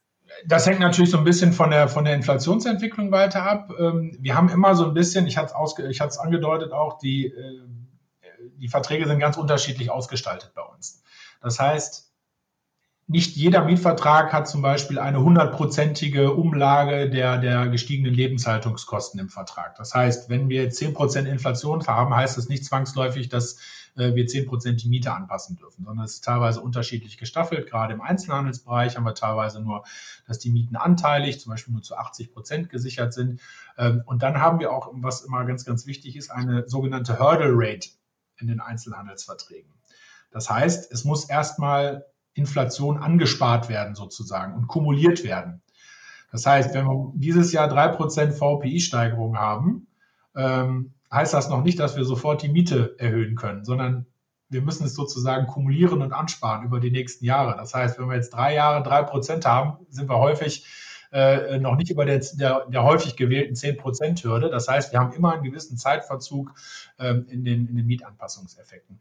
Macht es natürlich auch nicht einfacher zu, zu kompensieren dass wir es vollständig äh, kompensieren können, die gestiegene, gestiegenen Zinsbelastungen, äh, kann ich offen gestanden einfach auch schlichtweg noch nicht zu sagen. Aber wie gesagt, wir sind ganz guter Dinge, da einen Großteil mit, mit auffangen zu können. Und dieses Jahr, wir hatten letztes Jahr 5% Indexierungseffekte. Ähm, aktuell sind es auf den Stichtag gerechnet ähm, über 4%, wie gesagt, äh, äh, an Indexierungseffekten. Und aufs Gesamtjahr gesehen sind wir ein bisschen vorsichtig, da sagen wir, es werden 3, 3 bis 4% äh, Effekte sein. Was aber in diesem und im nächsten Jahr, Sie sehen es ja an den Balken links, natürlich auch noch nicht so wirklich zum äh, äh Tragen kommt, das Ganze mit den, mit den Zinsen, weil wir eben kaum Refinanzierungsbedarf haben. Und was in 25, 26 ist, da wage ich jetzt leider noch keine Prognose. Okay. Und die ähm, Finanzierungspolitik, zur, also wenn man sich hier das anschaut, Restlaufzeit fünf Jahre, mhm. wird man das deutlich senken? Also wird man dann eher in kurzfristigen Bereich gehen, wenn die Zinsen hoch bleiben sollten, oder wird man weiterhin das, das machen wir ganz, ganz individuell. Also früher galt bei uns die Grundregel, es wird immer für zehn Jahre finanziert. Punkt, weil es aber auch schlichtweg günst, das günstigste war. Wir haben hier teilweise von Zinssätzen von 0,x geredet. Mhm. Ne? Ähm, heute sind wir da schon in der, in der Laufzeitenstruktur äh, deutlich flexibler geworden, auch weil wir so ein ja, ich sag mal, einen etwas aktiveren Portfolio-Management-Ansatz verfolgen wollen. Das heißt, Sie haben immer das Problem, wenn Sie eine 10-Jahres-Finanzierung machen und wollen das Objekt vielleicht während der Laufzeit irgendwann mal verkaufen, haben Sie teilweise horrende Vorfälligkeitsentschädigung zu zahlen. Und ähm, da wir auch nicht ausschließen wollen, dass wir ein Objekt mal irgendwann vielleicht aus unterschiedlichsten Gründen verkaufen wollen, ist das schon ein Grund, warum wir äh, teilweise auch mal kürzere Laufzeiten wählen. Ne? Gerade wenn bestimmte Dinge innerhalb eines Objekts anstehen, wo wir genau wissen, in drei, vier Jahren laufen Verträge aus beispielsweise und es könnte der Zeitpunkt gekommen sein, ähm, gehen wir auch deutlich mal in, in kürzere Laufzeiten. Ähm, das würden wir ganz individuell auf Objektbasis entscheiden. Also da jetzt eine pauschale Aussage zu treffen, wäre, glaube ich, nicht okay. seriös. Gut. Dann eine Frage ähm, kommt zur Kapitalrendite rein. Ich glaube, Sie haben jetzt schon einige Punkte genannt, äh, wie man das äh, EBIT äh, in Zukunft steigern kann mhm. durch die Mietsteigerung etc. Ähm, eine Frage kam rein, ich weiß jetzt nicht, ob das stimmt, ähm, aber dass äh, die Kapitalrendite in 2021 bei rund 5% lag und äh, jetzt aktuell im letzten Jahr noch bei ähm, 2,2%. Ähm, ist das korrekt? Und falls ja, was ist denn der Hintergrund? Ah, jetzt, äh, jetzt müsste ich mich selber erstmal schlau machen in unserem Geschäfts Geschäftsbericht mit den Zahlen. Also unsere Kapitalrendite, wenn, wenn wir jetzt von der von der, oder reden wir von der Kapitalrendite oder von der Portfoliorendite? Also, Kapitalrendite, EBIT durch Gesamtvermögen minus kurzfristige Verbindlichkeiten. EBIT durch Gesamtvermögen minus kurzfristige Verbindlichkeiten. Das ist ja, ist ja wie in der Uni hier. ähm, also, Sie müssen bei uns aufpassen, wenn jetzt äh, der Zuschauer äh, oder Zuhörer ähm, unsere Bilanzkennziffern verwendet hat für diese Ermittlung dieser Zahl, ähm, da muss ich auf, Sonder, auf eine Sondersituation hinweisen. Bei uns in der Bilanz finden Sie nicht die, ähm, die Verkehrswerte der Immobilien. Wir bilanzieren, das ist nach IFRS möglich, äh, ganz traditionell und konservativ nach Anschaffungskost, äh, Anschaffungskosten minus jährlichen Abschreibungen. Das heißt, wir haben keine 1,6 Milliarden äh, Immobilienvermögen innerhalb der Bilanz stehen, sondern deutlich weniger. Das ist schon mal ein Effekt, den man auf jeden Fall berücksichtigen sollte. Äh, ansonsten muss ich ganz ehrlich sagen, äh, jetzt mit diesen Zahlen, die müsste ich jetzt erstmal nachrechnen. Da erwischen Sie mich gerade auf dem falschen Fuß. Ich stehe da aber gerne nochmal im Nachgang für, eine, für ein Gespräch zur Verfügung, ähm, damit ich das jetzt, also das könnte ich jetzt auf die Schnelle nicht nachvollziehen und jetzt hier in Taschenrechner okay. rausholen, muss ich ganz ehrlich sagen. Kann ich verstehen. Gut, kommen wir zum nächsten Punkt. Ähm, Sie sagen oder haben gesagt, Sie stehen jetzt kurz vorm Ankauf mhm. ähm, mhm. nochmal von Objekten.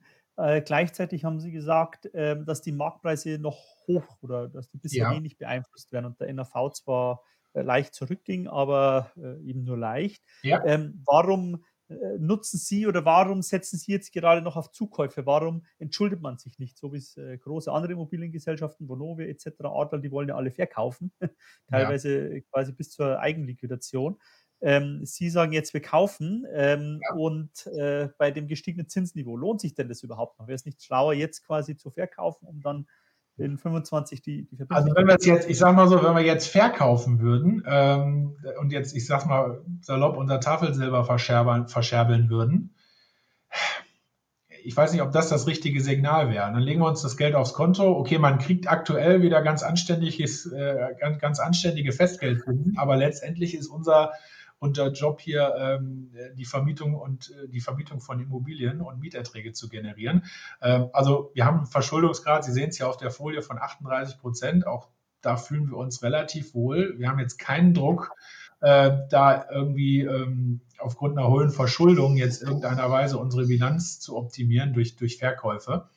Äh, wir sagen, wir kaufen nur, wenn es wirklich Sinn macht. Und in dem Fall, äh, ich kann jetzt leider noch nicht die ganzen die gesamten Details äh, äh, nennen, aber aktuell ist das ein, äh, sind es zwei Objekte, die wir äh, direkt vom aktuellen Besitzer, also off-market sozusagen angeboten bekommen haben. Das heißt, kein Makler dazwischen geschaltet.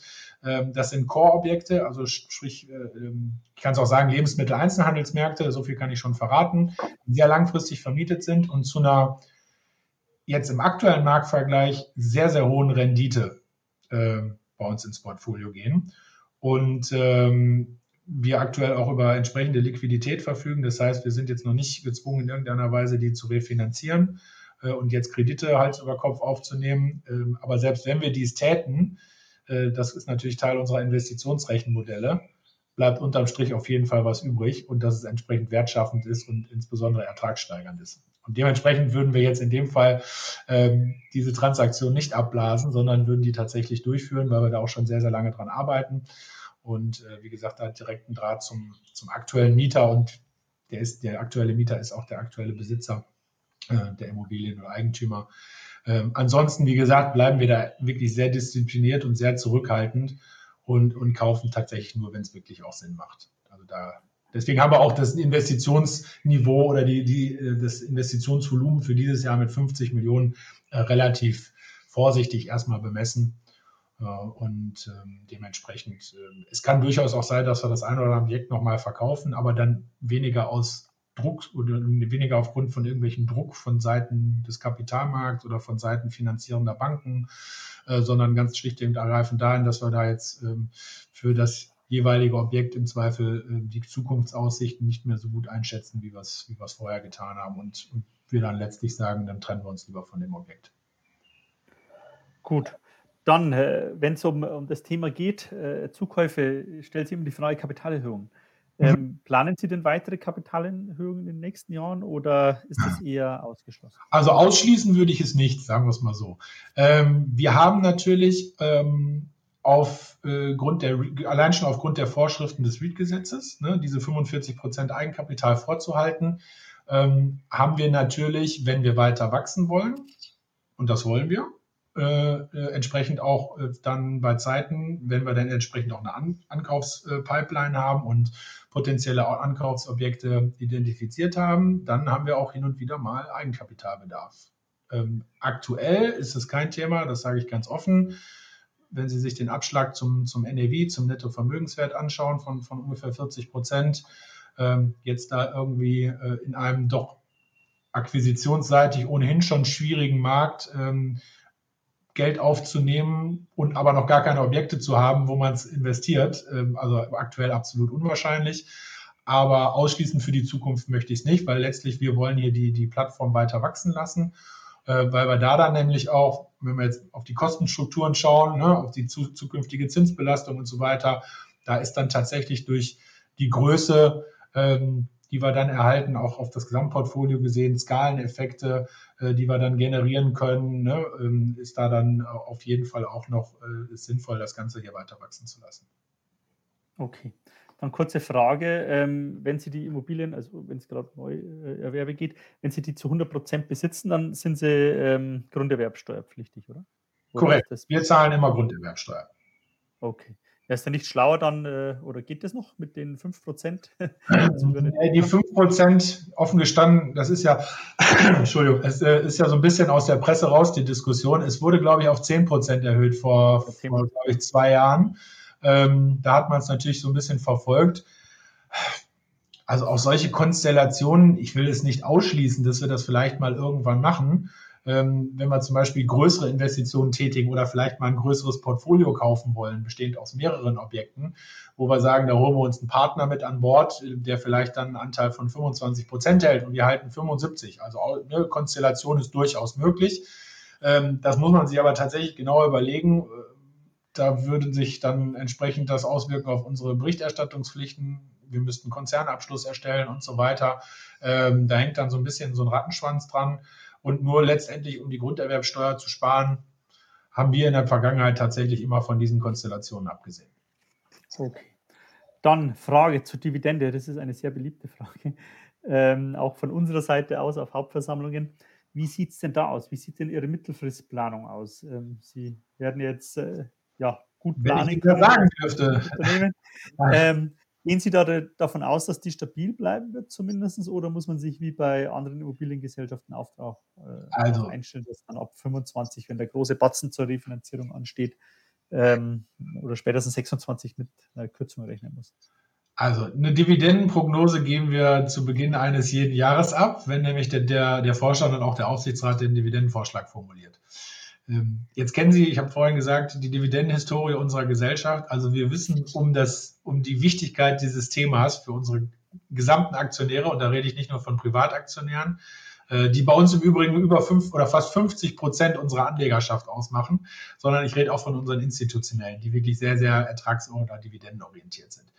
Ähm, ich sage mal so, wenn wir weiterhin eine verlässliche, stabile FFO-Entwicklung haben, ähm, die stabile Dividenden rechtfertigt, ähm, sehe ich jetzt keine Veranlassung, warum man die Dividende senken sollte.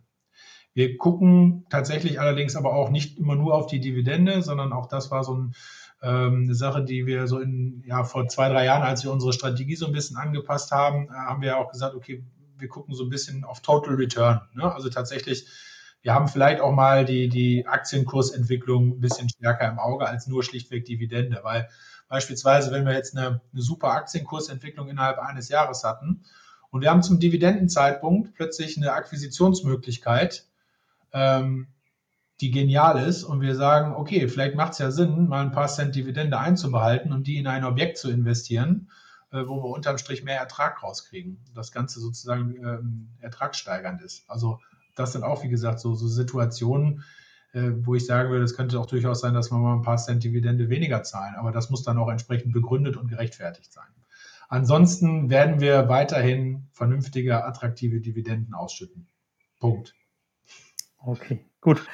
Dann ein Punkt. Ähm, das geplante energetische Sanierungs- äh, oder das geplante Gesetz bezüglich ja. energetischen Sanierungen, ähm, also Verbot von, von äh, Gas-Ölheizungen.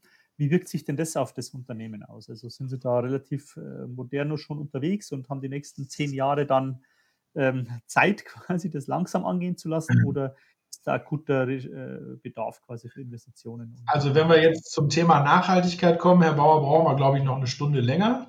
das ist ja nochmal ein Thema für sich. Jetzt würde ich gerne nach nebenan gehen zu meinem lieben Kollegen, der jetzt bestimmt schon im Feierabend ist. Ähm, der äh, bei uns für, für das Thema ESG und Nachhaltigkeit zuständig ist. Also wir haben tatsächlich jetzt auch seit, seit äh, August letzten Jahres einen Kollegen, der sich wirklich nur um dieses Thema kümmert.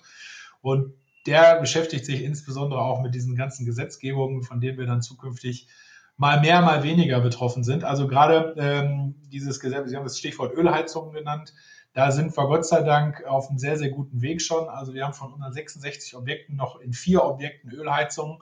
Und äh, soweit ich das äh, aus unserer Technik mitbekommen habe, laufen da schon auch die Planungen, die dann auch sukzessive dann aus, auszutauschen. Ich habe es privat gerade miterlebt, wie schwer es ist, eine Wärmepumpe zu bekommen. Also ich habe tatsächlich ein Jahr gewartet und äh, die haben die Hamburger, die, und ich habe das entschieden, bevor die ganze äh, Diskussion kam äh, mit, mit, äh, mit Wärmepumpen und, und äh, der Gesetzgebung von Herrn Habeck. Äh, nein, auch wir werden da Schwierigkeiten natürlich dran, äh, dran zu kommen, muss man ganz klar sagen. Ähm, wir sind gerade dabei, ähm, wirklich auch zu, zu analysieren, schlichtweg, was wird uns das Thema Nachhaltigkeit in Zukunft kosten. Wir haben Basis des Ganzen, weil wir im letzten Jahr erstmal eine vollständige CO2-Bilanz für unser Portfolio erstellt, was ein Riesenprojekt war, muss man sagen, äh, weil für alle 66 Objekte mit 600, 800 Mietern insgesamt äh, teilweise müssen sie auch erstmal an die, an die Daten kommen. Das ist äh, also gerade bei Verbrauchsdaten, ähm, mhm. die landen ja nicht bei uns. Ne? Also Ihr Vermieter hat ja auch nichts mit Ihrer Stromrechnung zu tun, sondern Sie müssen am Ende des Tages Ihren Mieter fragen, gibst du uns bitte die Daten?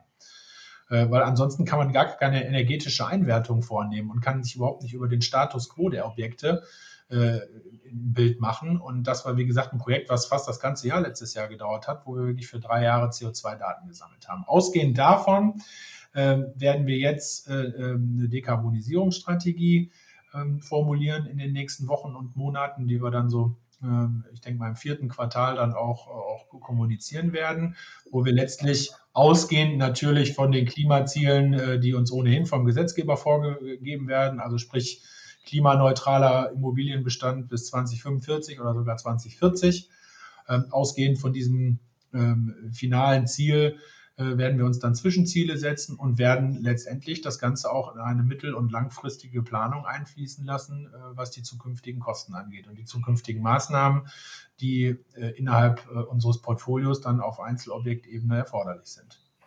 Und vielleicht kommen wir auch mal zu dem Schluss, dass wir sagen, das Objekt steht aktuell überhaupt nicht gut da und es sind Millionen von Euro zu investieren, um das fit für die Zukunft zu machen neue Dämmung, Fassade, Dach und so weiter. Da sind sie ganz schnell in siebenstelligen, äh, in siebenstelligen äh, äh, Bereichen, dass wir einfach schlichtweg sagen, ähm, wir verkaufen es. Jetzt oder nie. Ja? Weil wenn wir noch länger warten, können wir vielleicht nicht mehr die Preis erzählen, die wir warten, die wir, die wir, ähm, äh, äh, die wir uns vielleicht vorstellen. Letztendlich haben wir aber auch aus Nachhaltigkeitssicht ein sehr, sehr anständiges Portfolio. Wie gesagt, die ersten Ergebnisse dieser ganzen CO2-Bilanz ähm, lassen äh, also stimmen uns recht positiv, insbesondere weil auch gerade vor dem Hintergrund CO2-Emissionen teilweise ganz einfache Stellschrauben es gibt, äh, wie man die CO2-Emissionen reduzieren kann. Bestes Beispiel ist ähm, zum Beispiel das, äh, das Thema Ökostrom. Wenn Sie es schaffen, mit Ihrem Mieter eine Vereinbarung zu treffen, äh, dass er Ökostrom bezieht, sinkt Ihre CO2-Bilanz rapide. Und es ist gar nicht viel Investition vielleicht notwendig. Oder vielleicht man kann mit kleineren Maßnahmen das Ganze dann noch weiter optimieren. LED-Austausch, äh, Gebäudetechnik optimieren, Steuerungselemente einbauen etc. Ähm, also wenn Sie da solche Regelungen mit den Mietern, Mietern hinkriegen, ähm, wir haben hier den Vorteil, dass wir eben direkt mit dem Mieter agieren. Unsere Objektverwaltung sitzt hier bei mir eine Etage tiefer. Da sind keine Dienstleister dazwischen geschaltet, sondern wir haben, stehen im, im täglichen direkten Austausch mit den Mietern. Und das muss man immer auch nochmal dazu sagen, auch das Thema Nachhaltigkeit. Sie haben vorhin unsere Mieterliste gesehen. Das geht an den Mietern auch nicht vorbei. Das heißt, die haben selber eigene Nachhaltigkeitsstrategien, haben sich selber Nachhaltigkeit auf die Fahne geschrieben und beziehen teilweise vielleicht sogar schon Ökostrom. Wir wissen es nur nicht, weil wir die Informationen nicht kriegen. Äh, das ist also ein unfassbar vielschichtiges Thema, was uns, äh, wie gesagt, nicht nur mich äh, in der Kommunikation, sondern eben auch unseren neuen Kollegen und selbst bis hin zum Vorstand und allen Abteilungsleitern, ähm, die das Thema hier tagtäglich fast inzwischen beschäftigt. Und es ist und bleibt eine Herausforderung, wo wir aber auch sagen müssen, wenn wir das Ganze nicht mitmachen, ähm, riskieren wir die Zukunftsfähigkeit unseres Immobilienbestandes und auch unseres Unternehmens. Das muss man ganz klar so sagen. Okay. Gut, gibt es denn da schon eine Größenordnung für die Investitionen, die da in den nächsten fünf, zehn Jahren anstehen? Kann ich aktuell, kann ich, soweit kann ich mich gar nicht aus dem Fenster legen, weil wir die Analyse noch gar nicht abgeschlossen haben. Ne? Okay. Also wir haben aktuell wenn wir in der, in der Gewinn- und Verlustrechnung schauen, ähm, ähm die ja auch letztlich dann relevant für den FFO und dann wiederum für die Dividendenausschüttungen sind, äh, da liegen wir aktuell bei, oder im letzten Jahr liegen wir ungefähr bei 9 Millionen Euro Modernisierungsaufwand, wovon natürlich ein Teil auch schon ähm, mit ESG zu tun hatte oder mit Nachhaltigkeit zu tun hat. Wenn Sie irgendwo eine Heizung tauschen oder eine Lüftung oder eine Klimaanlage im Büro, ähm, dann hat es automatisch Auswirkungen, in der Regel auch positive Auswirkungen auf, auf Energieeffizienz und, und, und CO2-Bilanz. Das ist schlichtweg so. Ähm, wie sich das zukünftig entwickeln wird, es werden Kosten auf uns zukommen. Das ist so. Mhm. Ja, da brauchen wir nicht drüber reden. Letztendlich ist immer die Frage, ähm, wie entwickeln sich dann auch die Werte? Wenn wir nämlich Geld in die Hand nehmen, was nicht unbedingt immer gleich in, der G&V sich widerspiegeln muss. Es gibt ja auch solche aktivierbaren Instandhaltungsaufwendungen. Wenn Sie wirklich eine, ein komplettes Gebäude ähm, fit für die Zukunft machen und äh, auf höchste Energieeffizienzstandards heben, sind das ja häufig Kosten, die gar nicht in der G&V sich widerspiegeln, sondern letztlich aktiviert werden können, weil sie sich dann am Ende des Tages im, äh, im Wert der Immobilie widerspiegeln. Also Kostenseite ist das eine, aber ähm, Verkehrswertentwicklung der Immobilien, die ja zukünftig, aktuell ist zugegebenermaßen noch nicht so, aber zukünftig ganz, ganz eng mit, mit, mit den Nachhaltigkeitsstandards verknüpft werden. Das ist einfach so. Und äh, Prognose kann ich jetzt wirklich bei, bei bestem Willen noch nicht abgeben. Wir werden im, im, Zusammenhang mit der, mit der Dekarbonisierungsstrategie im Herbst sicherlich eine Prognose für die ersten, ich sag mal, ein bis drei Jahre abgeben können, weil das auch eine Zahl ist, die wir guten Gewissens rausgeben können. Alles, was darüber hinaus ähm, mittel- oder, oder gar langfristig an Kosten auf uns zukommt, ist auch unfassbar schwer zu kalkulieren, weil die, die Kosten entwickeln, ne, die Kosten könnt, könnten explodieren. Ähm, wir wissen es alle nicht. Wir wissen nicht, was, die, die, was wir für Förderungsmöglichkeiten zukünftig haben werden, wir als, als Gewerbeimmobilienunternehmen. Ähm, ne, der private Häuslerbauer, das ist die eine Sache, aber wir als, als Aktiengesellschaft, was haben wir zukünftig für, ähm, für Förderungsmöglichkeiten, die wir in Anspruch nehmen können, äh, wissen wir alles noch nicht. Und letztendlich ähm, müssen wir schauen, auch, was ich auch noch sagen wollte, auch die, äh, die, die Technik entwickelt sich ja weiter. Also wo, wenn Sie heute in, für in fünf Jahren einen Heizungstausch planen äh, und Sie haben eine Energieeinsparung von X oder eine CO2-Einsparung von X, in drei, vier Jahren gibt es vielleicht eine viel, viel modernere Technik, äh, die für weniger Geld eine bessere Einsparung erzielt. Auch das sind natürlich Dinge, die können Sie schlichtweg nicht kalkulieren. Da kann man pauschale, äh, pauschale Annahmen treffen für, für, für eine Planung, aber jetzt eine langfristige Kostenprognose möchte ich ungern abgeben. Okay. Gut, kann ich verstehen. Dann ähm, noch eine Frage, eine technische. Was ist der Unterschied zwischen einer REIT-Eigenkapitalquote und einer normalen Eigenkapitalquote, also nach HGB beziehungsweise? Ja, äh, das kann ich, das hatte ich gerade auch schon mal kurz, kurz erwähnt. Äh, und zwar hängt das so ein bisschen zusammen oder der, äh, hauptsächlich zusammen mit unserer ähm, mit unserer Bilanzierungsmethode. Also Sie finden, wie gesagt, bei uns nicht die 1,6 Milliarden aktuellen Verkehrswert, der extern ermittelt wurde und die aktuellen äh, Immobilienwerte widerspiegelt, sondern ähm, wir bilanzieren, wie gesagt, das ist nach IFRS möglich, nach Anschaffungs- und Herstellungskosten abzüglich Abschreibung. Ich hatte es vorhin mal irgendwann gesagt, 38 Millionen Euro ungefähr an Abschreibungsvolumen haben wir pro Jahr oder hatten wir im letzten Jahr. Ähm, und der, der, die Anschaffungskosten werden um diesen jeweiligen Abschreibungswert pro Jahr gemindert. Das heißt, wir haben ungefähr 400, ein bisschen sogar mehr als 400 Millionen Euro stille Reserven innerhalb der Bilanz. Und deswegen weisen wir einmal eine bilanzielle Eigenkapitalquote ein, wo sozusagen, äh, aus, wo sozusagen ähm, das bilanzielle Eigenkapital dem bilanziellen Vermögen was wiederum entsprechend um Abschreibung reduziert wurde, was, da, was das einmal äh, äh, wird das Ganze gegenübergestellt. Und auf der anderen Seite diese sogenannte REIT-Eigenkapitalquote, ähm, die müssen wir auch so ermitteln, weil es im REIT-Gesetz steht. Die bezieht sich eben äh, auf die Verkehrswerte. Das heißt, da wird das Eigenkapital der, den, äh, den Verkehrswerten sozusagen gegenübergestellt. Das ist der Unterschied letztendlich. Okay. Gut, dann kommen wir noch zu den äh, zu einzelnen Objekten äh, zum Abschluss. Ähm, Objekt Mainz, Manage to Change, glaube ich, haben Sie es Manage to Core, ja. Ja, Manage to, äh, Mainzer Kisselberg. War das Manage to, genau. to Core? Okay, genau. Ähm, äh, war das Objekt, wo Sie ja aus einem Bürogebäude eine, eine Flüchtlingsunterkunft mhm. machen, beziehungsweise die Stadt Mainz, die dann mietet. Mhm. Ähm, jetzt ist die Frage ähm, dazu, warten Sie, jetzt ist mir das verrutscht. Ähm, rechnet sie denn oder ist das schon, äh, ist das schon durch dieses Objekt oder gibt es da noch eventuell Bürgerproteste, was äh, manchmal der Fall ist? Ähm, also kommuniziert wurde es tatsächlich in der vorvergangenen Woche durch uns erst, erstmalig. Also wirklich mhm. aktiv, dass wir eine Pressemitteilung rausgegeben haben. Mhm. Ähm, der Rat der Stadt Mainz äh, hat den Beschluss zur Anmietung kurz vor Jahresende schon, schon äh, ähm, getroffen oder beschlossen den, den, den Beschluss. Okay. Seither ist es, glaube ich, soweit ich es mitbekommen habe, in der Lokalpresse hin und wieder mal sozusagen spekuliert worden. Ähm, seit wir jetzt veröffentlicht haben und das Ganze sozusagen wirklich ganz offiziell auch verkündet wurde, habe ich auf Seiten der Stadt Mainz und ich bin da auch mit den Presse, Pressesprechern und Pressevertretern im Austausch, als auch jetzt sei es in sozialen Netzwerken oder in der Lokalpresse. Äh, wir versuchen, wir versuchen das auch immer nachzuvollziehen, äh, was da so in der Presse passiert. Habe ich jetzt keinerlei großartige ähm, Proteste ge, irgendwie vernommen, dass da irgendwelche Widerstände von Seiten ähm, der Bürger gab. Die Stadt Mainz baut oder baut, nicht nur baut, sondern mietet gerade auch mehrere äh, Flüchtlingsunterkünfte an. Unsere ist nur ein Teil davon. Äh, es ist jetzt hier kein typisches Wohngebiet, es ist ein, ist ein Gewerbegebiet. Sie sehen es vielleicht hier auf dem einen Foto, mhm. sind, äh, hauptsächlich Bürogebäude äh, im Umfeld. Ähm, die, Stadt, die Universität Mainz ist, ähm, ist ein, äh, in, in, unmittelbarer Nähe. Es ist aber jetzt nicht so, dass da jetzt irgendwie die Anwohner oder sowas in irgendeiner Weise sich, ähm, äh, sich okay. haben. Hab, ist mir nichts zu Ohren gekommen zumindest. Okay.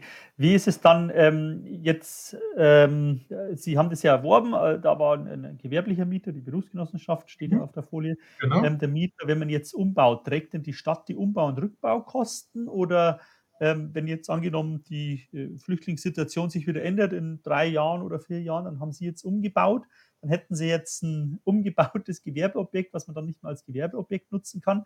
Ähm, wie ist es damit? Oder gibt es dann vielleicht einen Anschlusserlaubnis, dass man dann studentisches Wohnen oder so ähm, das nutzen darf? Also äh, die Frage quasi, ähm, ja, versaut ja. man sich damit nicht sein eigenes Objekt, wenn man jetzt groß investiert und dann vielleicht ja. in zwei, drei Jahren die Situation eine andere ist, nicht mehr gebraucht wird als Unterkunft.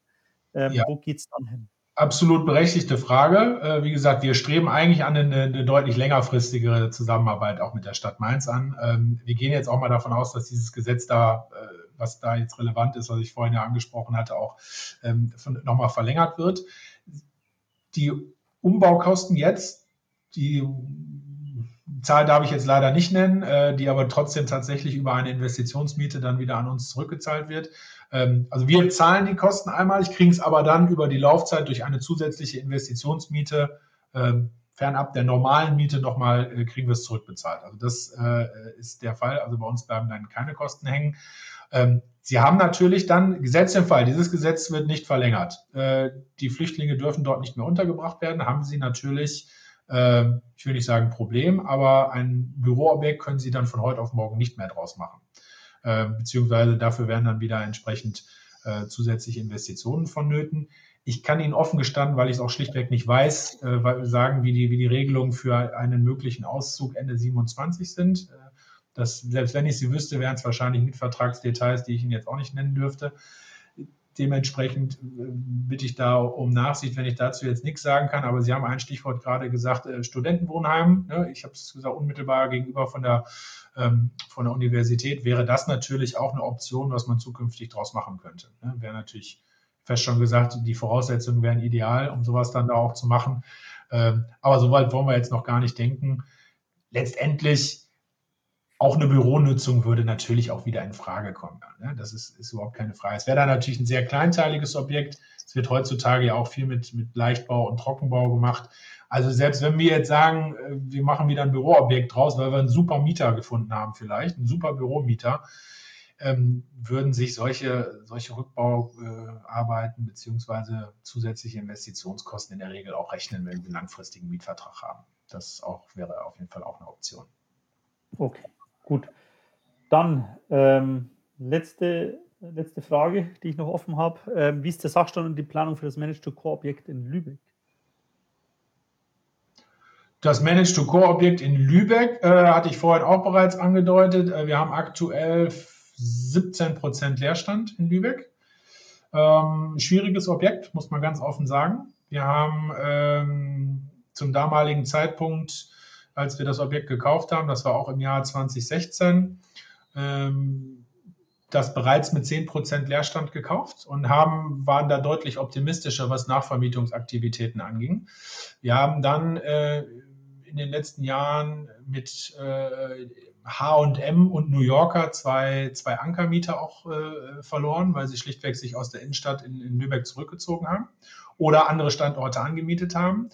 Äh, weil das Problem in Lübeck ist, sie haben einen unheimlich hohen Leerstand. Ähm, die Innenstadt ist da wirklich sehr, sehr stark unter Druck geraten.